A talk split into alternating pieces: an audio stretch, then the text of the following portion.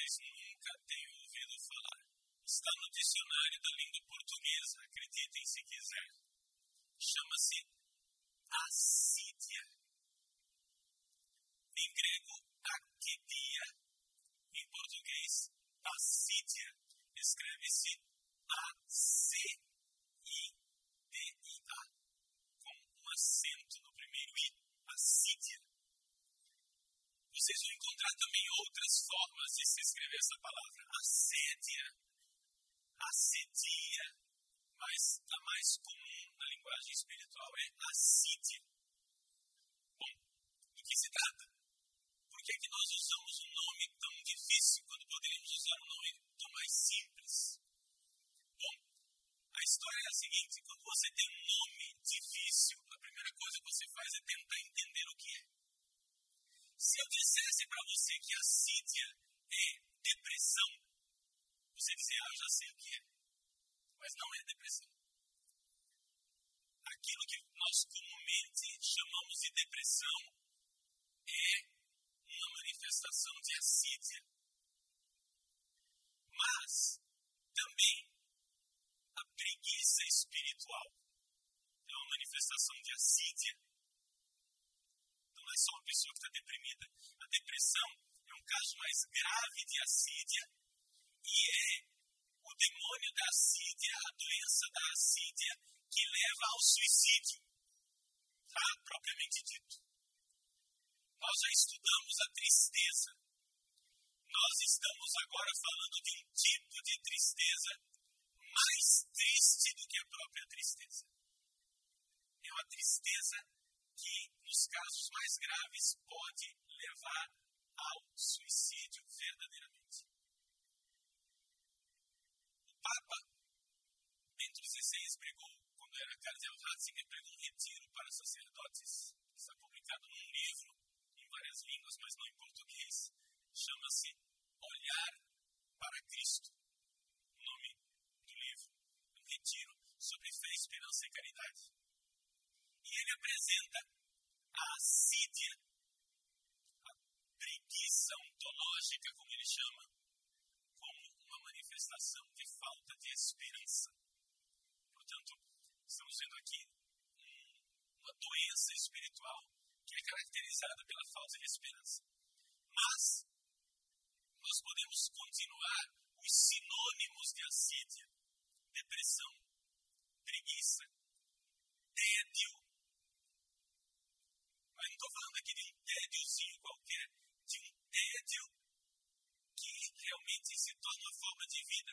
Aquilo que os nossos filósofos existencialistas chamavam de náusea. Sartre escreveu muito a respeito disso, a náusea de Sartre. Então, é desta doença espiritual que nós estamos falando. A náusea, o tédio, preguiça, uma espécie de falta de energia interior. Parece que existe um enorme sanguessuga que tira toda a sua energia, toda a sua capacidade de resistir. A assídia é o mal dos nossos tempos. Provavelmente, todos nós que estamos ouvindo esta palestra sofremos em maior ou menor grau de assídia. Mas existem uns companheiros meus que sofrem em maior grau, eu estou junto. São aqueles que já chegaram à meia-idade. A assídia é chamada pelos santos padres, que não deixam de ter um certo senso de humor, é chamada de demônio meridiano. Por quê? Por causa do Salmo 90, 91. Não temerás o demônio do meio-dia. Diz esse salmo. Mas por que demônio meridiano? Porque os padres do deserto, os santos padres, eles eram bem observadores e notavam que durante mais ou menos quando chega o horário do meio-dia, lá pelas 10 horas até as 2 da tarde, entre 10 horas e 2 da tarde, existe um momento do maior calor. E esse momento é o momento em que as pessoas sentem que as forças diminuem. As pessoas sentem quase que prostradas, aquele, aquela sensação de prostração no meio-dia. Pois bem, os Santos Padres notaram que isso que acontece no dia acontece também na vida. Quando a gente chega no meio-dia da vida, na meia-idade, também, de repente, surge esse problema de falta de energia, uma prostração geral. Por quê? Porque antes, quando a gente é jovem, a gente costuma dizer assim: ah, o jovem é cheio de idealismo. Quando a gente vai já no meio-dia da vida, começa a já não criar tantas ilusões, começa a ser mais realista. Parece que sumiu o combustível. Nos casos mais graves de assídia, a pessoa não tem nem força para sair da cama de manhã. Sair da cama de manhã é uma operação de guerra. Conseguir arranjar força em algum lugar para se levantar. Os casos mais graves ainda, a pessoa não tem nem coragem para tomar banho, para fazer os atos mais simples da vida. Os atos mais normais começam a ser extremamente cansativos, problemáticos. A assídia. A assídia no Ocidente, aqui entre nós, ficou mais conhecida na literatura mística como a noite escura da alma, aridez espiritual. Mas a noite escura da alma e a aridez espiritual, novamente, é só uma das manifestações dessa realidade muito mais complexa que é a assídia. É interessante uma coisa que acontecia com pessoas já de mais idade, meia idade, hoje está acontecendo cada vez mais cedo. É impressionante a quantidade de jovens e até crianças assidiosas. Crianças, nós, na linguagem popular, ou científica da nossa atualidade, crianças depressivas. Jovens já tão jovens, depressivos. Qual é a origem desta assídia? Primeiro é necessário que nós tenhamos uma clareza. Os Santos Padres sempre, sempre, quando falam destas doenças espirituais, destes pensamentos doentios e obsessivos, consideram também a origem demoníaca de tudo isso. Existe um espírito demoníaco. Mas como eu já lembrei aqui nesse curso, não precisamos ficar preocupados com isto. Nós convivemos diariamente, muitos anos, com os demônios. E nem por isso perdemos a nossa paz. Assim como convivemos com milhares, milhões de micróbios todos os dias. E nem por isso estamos desesperados. O problema não é preocupar com o demônio, é preocupar com a identificação da doença é importante que a gente veja a diferença entre a assídia e a tristeza. Por quê? Porque a terapia da tristeza nós já estudamos. A assídia e a tristeza são duas doenças aparentadas, muito próximas uma da outra. Muito próximas. E essa proximidade às vezes confunde. Eu estou somente triste. Mas eu vou tentar explicar para vocês como é que acontece a assídia, para que a gente, vendo como acontece a assídia dentro de nós, nós possamos distinguir da tristeza. A nossa alma é a nossa alma. Então não dá para a gente dissecar em pedaços e dizer, olha, vamos fazer aqui a anatomia da alma. Mas nós notamos que existem áreas de especialização da alma aquilo que nós conhecemos como o intelecto, a parte mais racional da alma, a parte racional que é aquela que deveria conduzir a nossa vida. esta parte racional da alma, os santos padres em grego chamam de luz. Tudo bem? Só que acontece que existe a parte irracional da alma. É aquilo que nós temos em comum com os animais. O que é que nós temos em comum com os animais? Duas coisas. Uma capacidade de desejar e uma capacidade de nos irarmos, de ficar com raiva. Os animais desejam. Não estou falando só de desejo sexual, eles têm desejo por coisas. Claro que a nossa capacidade humana de desejar porque ela está unida também com a nossa faculdade racional. Nossa capacidade de desejar se manifesta de forma muito mais ampla do que entre os animais. Então, é, por exemplo, os animais não são capazes de manifestar o desejo deles através de uma poesia. Por exemplo, existem músicas que vocês poderiam fazer uma lista das músicas que vocês preferem que manifestam o desejo de uma forma extraordinária. Eu gosto muito da música instrumental da música instrumental, sobretudo de Mozart, que para mim é um milagre que Deus fez na história da humanidade. Existem várias melodias de Mozart, me lembro é, de uma delas, por exemplo, um movimento mais lento do concerto de Mozart para clarinete e orquestra ele expressa o desejo, mas de uma forma tão extraordinária. E isso só nós somos capazes, os animais não são capazes de manifestar o desejo. E esse desejo, é claro, é, em é um desejo por Deus, o desejo de Deus. Mas esse desejo que é por Deus em nós, seres racionais, nos animais irracionais, é um desejo do sexo, o desejo da comida, o desejo do conforto, o desejo de ter o seu território. Os cachorros saem demarcando território, esse território aqui é meu. E também existe a outra parte, a parte da ira, capacidade de nós estarmos irados, que é também um dom de Deus. A ira como um dom de Deus para nos defender. Pois bem,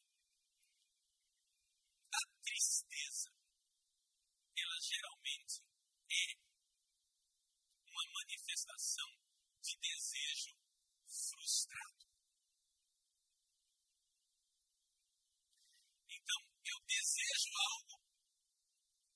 Algo não corresponde ao que eu queria, ou não acontece, ou quando acontece, não preenche meu vazio, então eu fico triste. Ou então, a tristeza pode ser também uma manifestação posterior à ira. Quando a gente tem um acesso de ira e depois vem uma certa tristeza. Ok. Qual é a diferença da tristeza então para a sídia? É que a sídia ela se manifesta nas duas realidades, tanto no desejo como na ira ao mesmo tempo. Então ela pega de cheio toda a nossa parte irracional, tanto no desejo como na ira. E mais, dura mais tempo do que a tristeza. O demônio da assídia só pode ser expulso depois de uma longa luta que dura, senhoras e senhores, anos. Enquanto a tristeza ela é uma passageira, a assídia ela dura anos. Por quê? Porque ela é uma luta contínua que precisa ser travada e os santos padres não deixam de chamar nossa atenção é um dom de Deus ser tentado assim. É a dor do parto de um nascimento, de um homem novo, de uma mulher nova.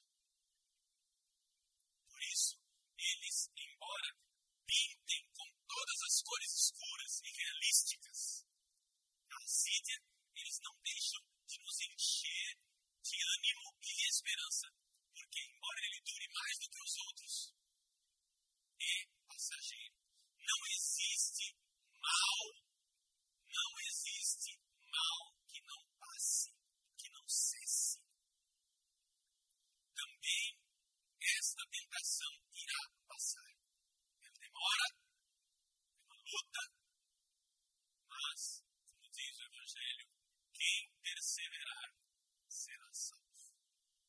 E os santos padres recordam com insistência esse versículo. Quem perseverar será salvo.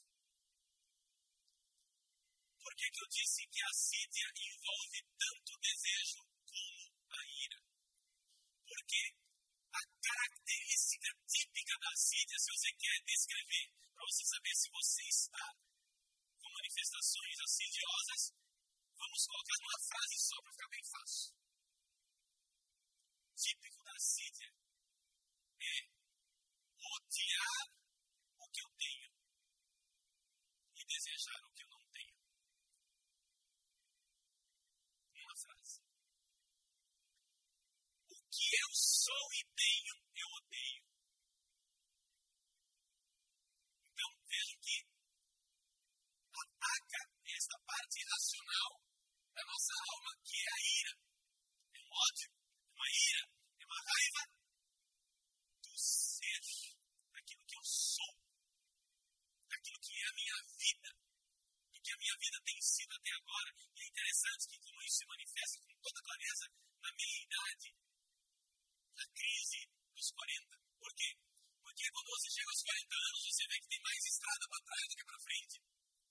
E você vê que aqueles sonhos que você tinha na sua adolescência, que você seria feliz, queria alcançar, não sei que prodígios, você começa a ver que a probabilidade de que você jamais alcançará tudo aquilo que você sonhou e pensou é muito grande. E aí existe uma coisa chamada desilusão. Se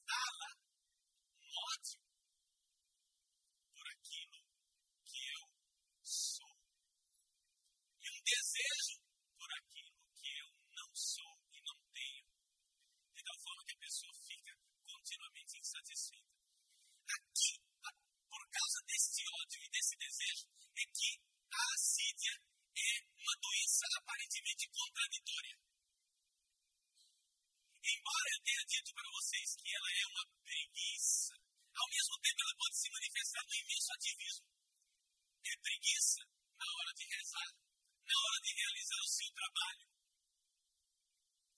Mas muitas vezes se manifesta no extremo ativismo da pessoa que não pode parar quieta em lugar nenhum e inquieta.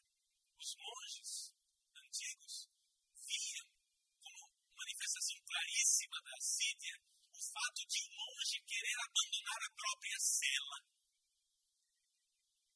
O quarto do monge é chamado de cela. Querer abandonar a própria cela na hora da oração, na hora que ele tem que ficar ali sozinho, ele se sente inquieto, ele quer sair e começa a criar desculpas muito plausíveis. Não, eu preciso falar com fulano a respeito de tal problema, eu preciso resolver isso, fazer aquilo. Ele fica inquieto, ele quer sair. Mas nós não temos cela. Nós ficamos inquietos mesmo assim. Existe uma indústria que lucra muito com a assídia. É a indústria do turismo. A pessoa passa o ano inteiro sonhando nas próprias férias, sonhando em estar onde ela não está, em sair do próprio lugar. Parece que se ela sair dali, se ela mudar de cidade, se ela for para outro lugar, ela irá se realizar. Se ela encontrar outras pessoas, se ela realizar outros projetos.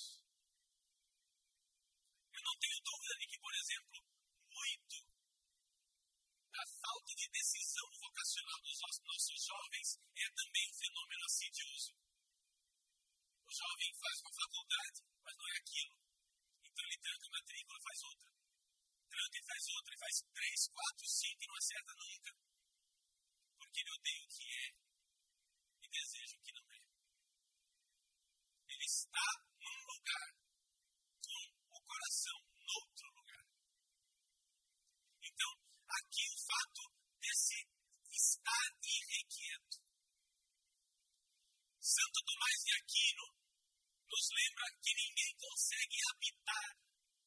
tristeza. E por isso é um fenômeno típico da assídia à vagabundagem. Vagabundagem que não é necessariamente vagabundagem física, mas muitas vezes vagabundagem espiritual. Na internet, por exemplo, clica, clica e nunca está bem. Não para em site nenhum. Passou três horas na frente da internet e não sabe o que viu porque não ficou em lugar nenhum. O controle remoto da televisão, se houvesse 130 canais, ele passaria todos os 130 sem assistir nenhum. É incapaz de ficar em algum lugar. É incapaz de repousar, de ficar quieto. Nós depois iremos ver como nós podemos resolver esses males. A palestra de hoje é somente uma tentativa de descrever essa doença espiritual. Que vocês já estão vendo, não é uma doença de monges, é uma doença nossa, é uma doença bem atual. Pois bem, além desta inquietação, a assídia pode também ser acompanhada por uma negligência, uma vontade de não cumprir os próprios deveres. E é aqui que acontecem as crises vocacionais. Fulano é padre, atacado pela assídia, começa a pensar: será que não exagerei?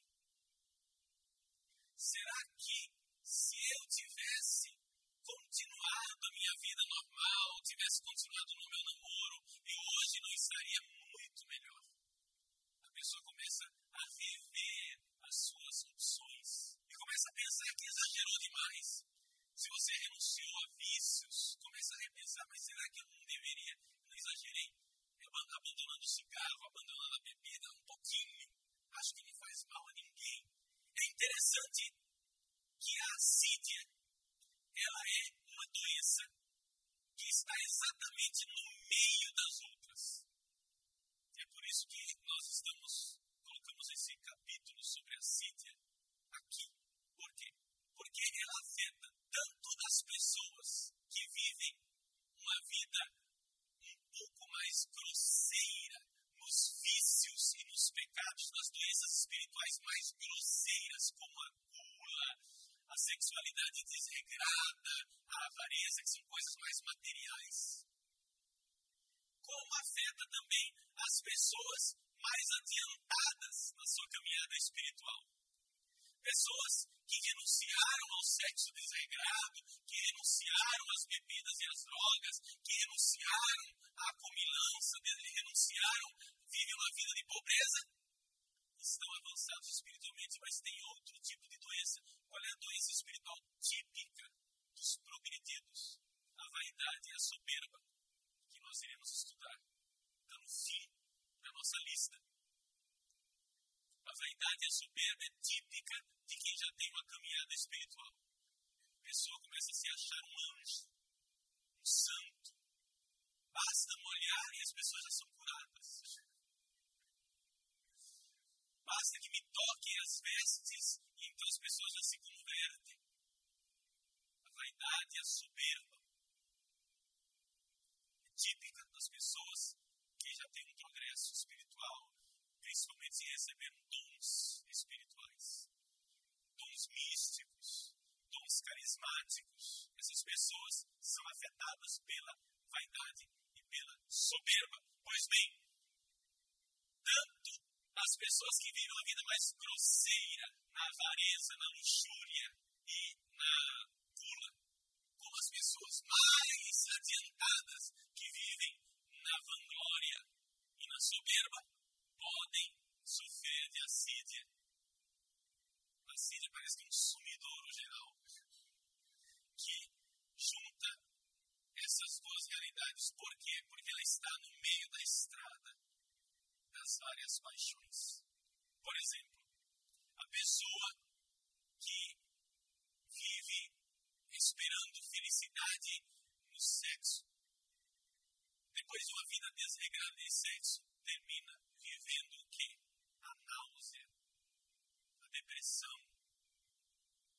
porque vê que aquilo não corresponde. Mas também as pessoas espirituais que se exibem na oração, quer que todos vejam que ela tem calos nos joelhos, que ela passa horas na frente do Santíssimo. Essas pessoas que têm uh, grande dom de pregação, padres muito queridos, afamados, etc, etc, vivem a vaidade, também podem cair na sídia. Por quê? Porque, é claro, nós nascemos para a glória, mas a vanglória, ela é uma glória vazia, sem sustentação, e ela termina caindo nessa realidade da sídia. Interessante nós notarmos estas características da sídia. Ela é um mal generalizado. Essa expressão que os santos padres usam é um mal generalizado. Parece que nada está bem. Por isso, os santos padres chamam a sídia de doença complexa. Embora seja complexa, nós já vimos que ela é uma questão irracional. Então, a alma vive uma espécie de preguiça. Tanto que a assídia, aqui no Ocidente, foi sempre traduzida por muitas pessoas como preguiça. A preguiça espiritual. Mas não estão vendo que é uma coisa mais complexa do que a preguiça. Mas existe uma atonia da alma. A alma perde o seu tônus.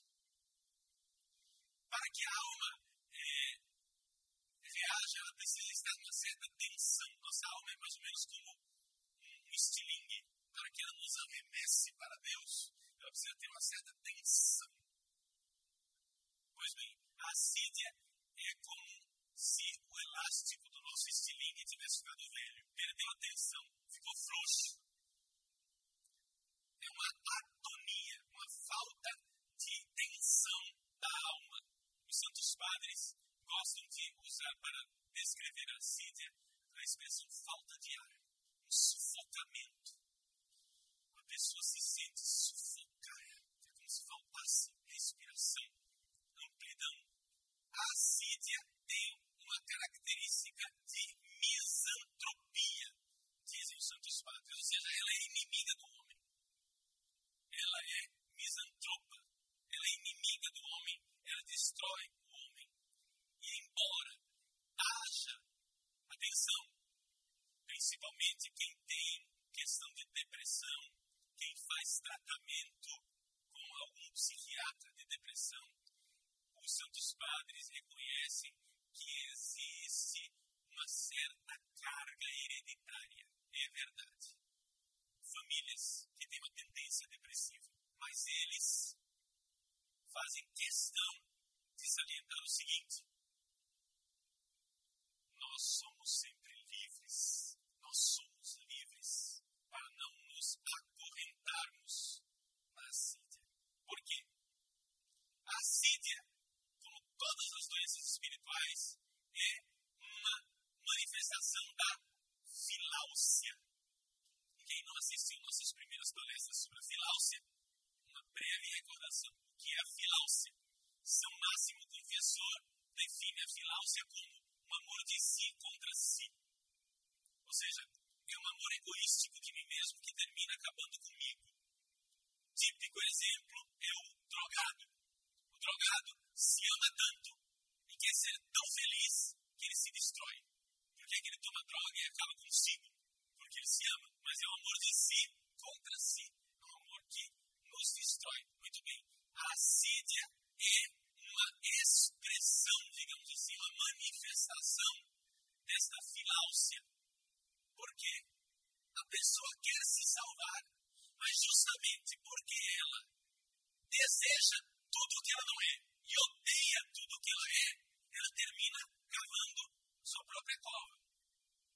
Ela termina se destruindo diante dessas manifestações da assídia. O que é que nós podemos salientar, fazer uma pequena lista, resumindo o que nós acabamos de dizer.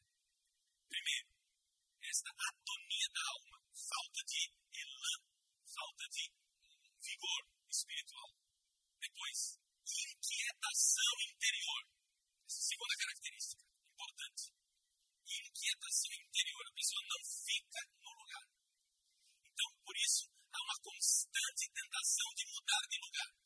Uma vagabundagem dos pensamentos. A nossa mente fica vagabunda. Além disso, ansiedade. mal-estar ao realizar o seu próprio trabalho. A pessoa não quer mais trabalhar, não quer mais fazer o que ela sempre fez. Uma sensação de vazio desolador. Outra característica importante que eu deixei de lado, preciso salientar aqui. A pessoa que sofre de assídia começa a questionar o amor de todas as outras pessoas por si. Ou seja, ela não acredita mais que ninguém a ama. Ela questiona todos os relacionamentos que tem, até mesmo de pai e de mãe. Não se sente amada. Mas por quê? Lembra a característica que eu falei? Eu odeio o que eu tenho. Na verdade, não é que as pessoas me odeiam, mas é que eu não me amo. Então, se eu não me amo, as manifestações maiores de amor que as pessoas possam dar não irão chegar até mim, porque eu não me aceito.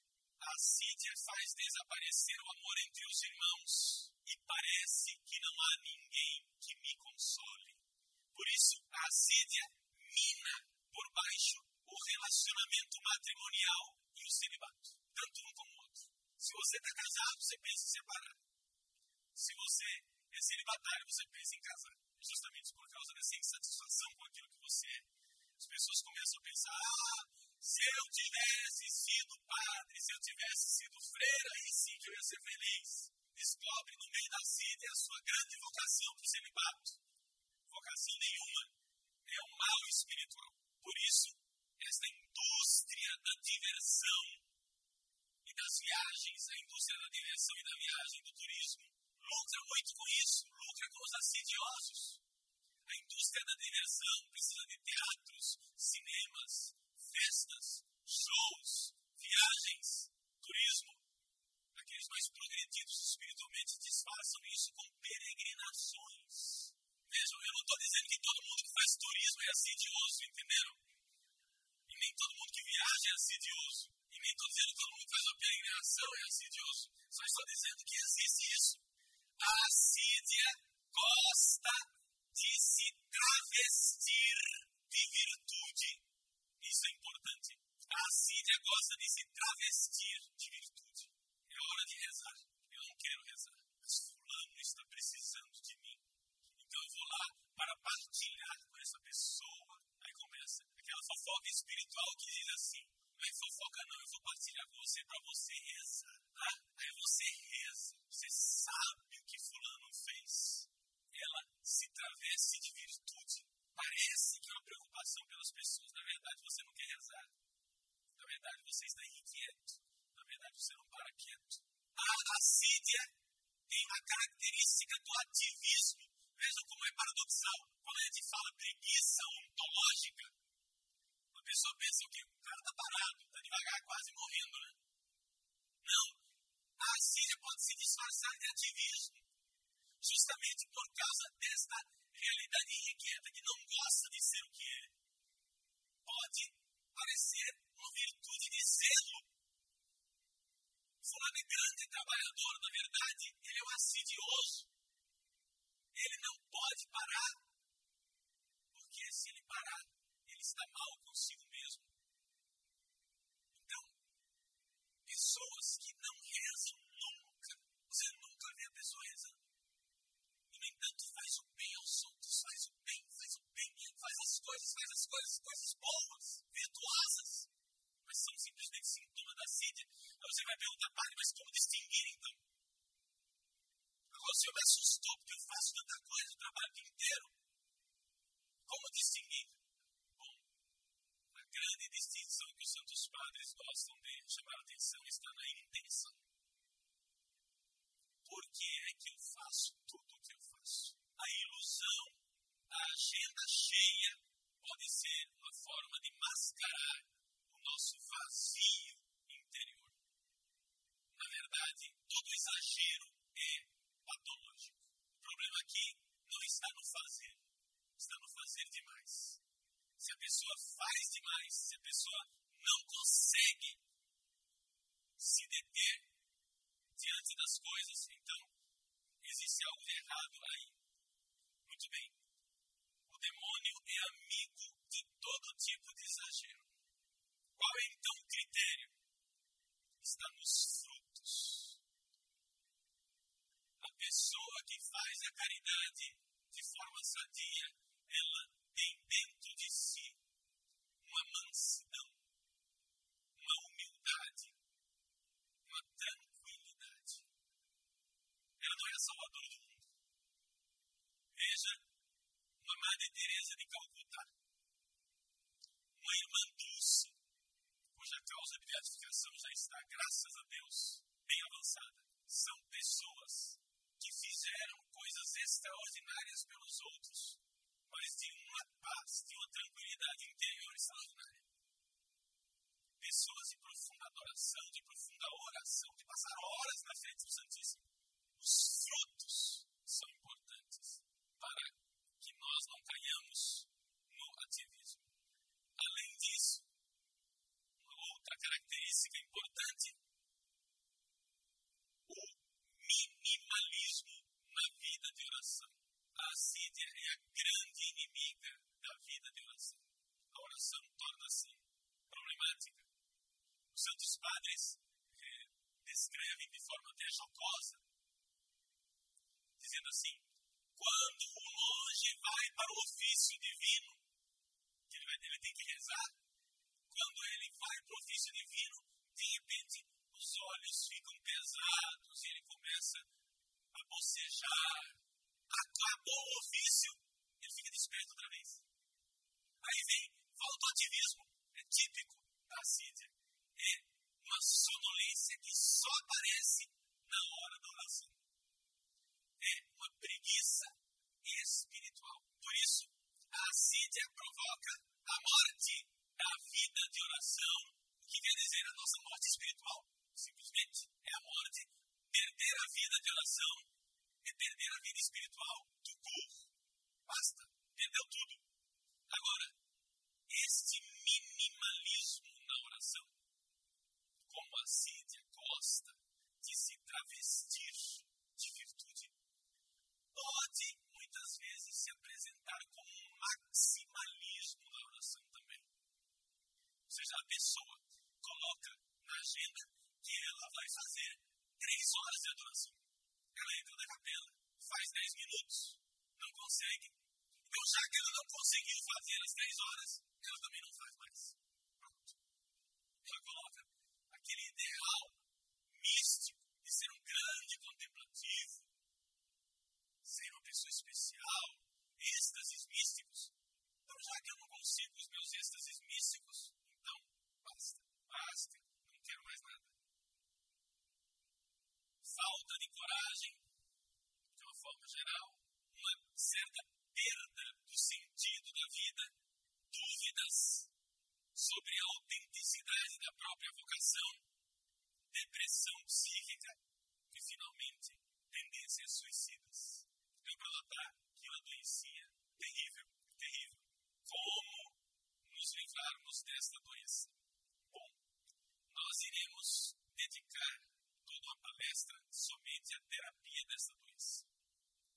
Mas eu gostaria, desde já, de dizer que o primeiro passo para a cura da assídia é identificá-la. Quer dizer, eu sofro de assídia porque ela tem essa tendência de se mascarar.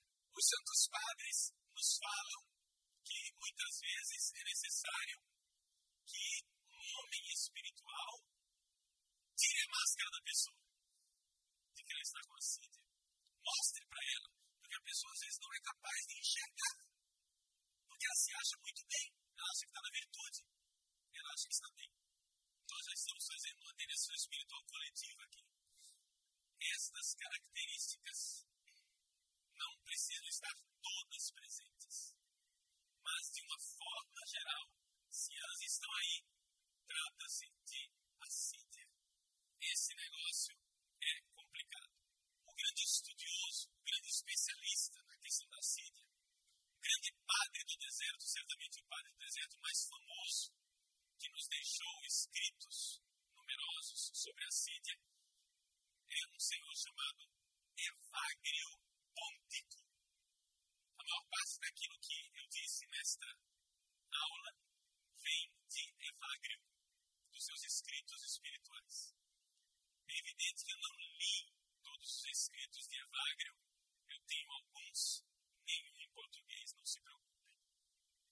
Mas existe um famoso escritor alemão, Gabriel Bunger, ele escreveu um livro sobre a assídia, que está traduzido em italiano, "A Aquedia, Il Male Oscuro, onde ele coloca a doutrina espiritual de Evagrio Pontico respeito da assídia, um livro inteiro só sobre a assídia.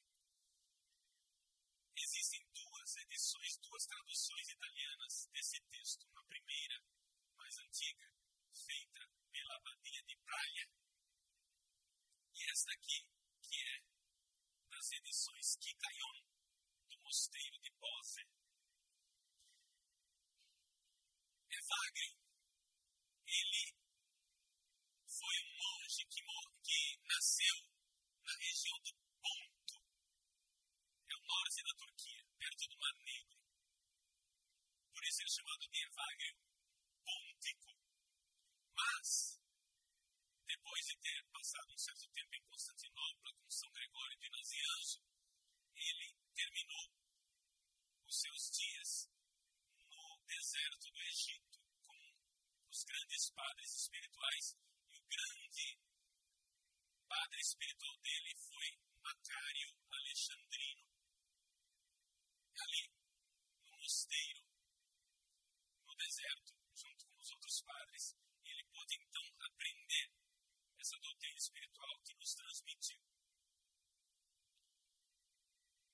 É uma obra grandiosa que é conhecida na igreja e que nós precisamos estudar. Padre, mas como é que eu faço para estudar? Bom, o primeiro, primeiro ponto, o primeiro passo já estamos dando, que é conhecer a doença da sídia. Um segundo passo é nós promovermos né, a para o português. Nós vamos precisar, no Brasil, acordar para o fato de que o caminho espiritual já existe. Nós brasileiros temos a mania de querer inventar o caminho. Mas imagine agora se nós quiséssemos inventar a medicina outra vez. Quantas pessoas não morreriam como nossas cobaias? Não é verdade? Necessário sofrermos tanto assim. A assídia tem cura, tem solução, mas é necessário perseverar. É necessário nós compreendermos que as coisas simples e espirituais que nós deveríamos fazer, devemos fazer, mesmo que não tenhamos gosto, sem grandes pretensões de ser místicos. Nós precisamos ter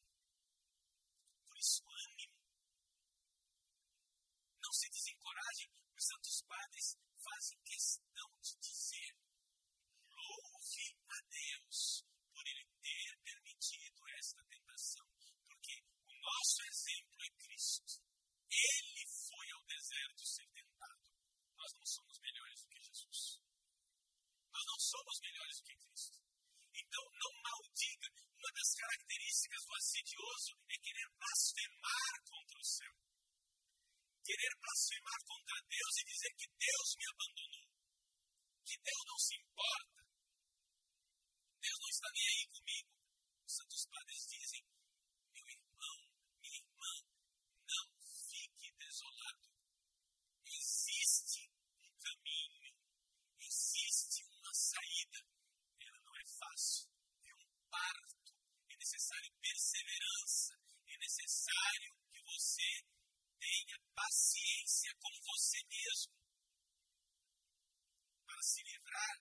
esta asfixia.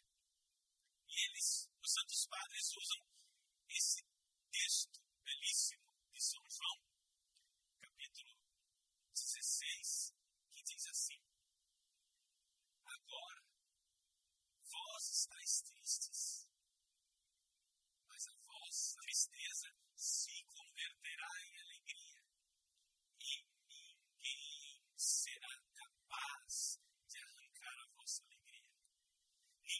Capaz de destruir a vossa alegria. Por isso, não maldiga a Deus, não blasfeme, porque podemos dizer com relação à Sídia aquilo que Jesus disse a respeito da doença de Lázaro. Essa doença não é para a morte, mas é para a glorificação de Deus. É para que nasça um novo homem, nasça uma mulher nova, nasça um homem e uma mulher plenamente unificados. Para sair da sídia, dizem os santos padres, é necessário somente um pequenino passo. Mas como ele é difícil de dar. Então, eu ainda não estou dizendo nada específico com relação à terapia. Isso é a próxima palestra, não é agora. Mas eu quero que você compreenda que existe cura.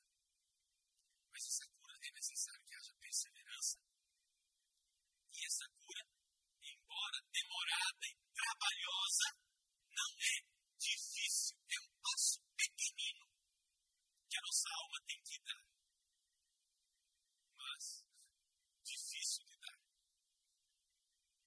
A pessoa que venceu a assídia é como Santo Antão, grande abade, iniciador do monaquismo. Santo Antão teve a sua vida escrita por Santo Atanásio de Alexandria. A famosa vida de Antão. Está traduzido para o português nas nossas livrarias. A vida de Santo Antão. Pois bem, na vida de Santo Antão, Santo Atanásio narra o seguinte fato. Eu vou ler. Um dia, Antônio estava lá, sofrendo, lutando espiritualmente com as tentações, com o demônio. Um belo dia, Jesus aparece para ele. E Antônio diz para Jesus, repreende Jesus, né? ele diz assim: Senhor, onde estavas este tempo todo? Por que não apareceste desde o início para acabar com o meu sofrimento? E eis a estranha e misteriosa resposta de Jesus para Antônio. Jesus olhou para ele e disse: Antônio, eu estava aqui o tempo todo, mas eu esperei para ver a tua luta. Nós não estamos sozinhos nessa luta. Ele está conosco. Não se manifesta às vezes. Às vezes está bem escondido, mas ele está conosco. Meus irmãos e minhas irmãs, santos e santas de Deus, para os quais nós hoje rezamos, temos devoção, passaram por esta noite terrível. Passemos também nós. Seja forte. Seja homem, seja uma mulher forte, como diz o livro dos Provérbios. Mulher forte. Ele está do nosso lado. Ele está conosco. Jesus nos precedeu no deserto da tentação. Santos e santas nos precederam. Ânimo, não estamos sozinhos. Pensar, por exemplo, Santa Teresinha do Menino Jesus, com 24 anos, que esperar os 40 24 anos, sofreu uma sídia terrível. A tal ponto que Terezinha escrevia belíssimas poesias religiosas. Uma irmã chegou e disse para ela: Irmã Terezinha, como a sua fé é linda. Terezinha respondeu: Eu não escrevo o que eu creio, escrevo o que eu quero crer. E ela escreveu no seu diário a história de uma alma. Estou sofrendo as maiores tentações dos maiores ateus. Meus irmãos, são as dores do parto. Como o próprio Evangelho de João nos recorda, quando uma mulher está para dar à luz, angustia e se inquieta, porque sabe que chegou a sua hora. Mas depois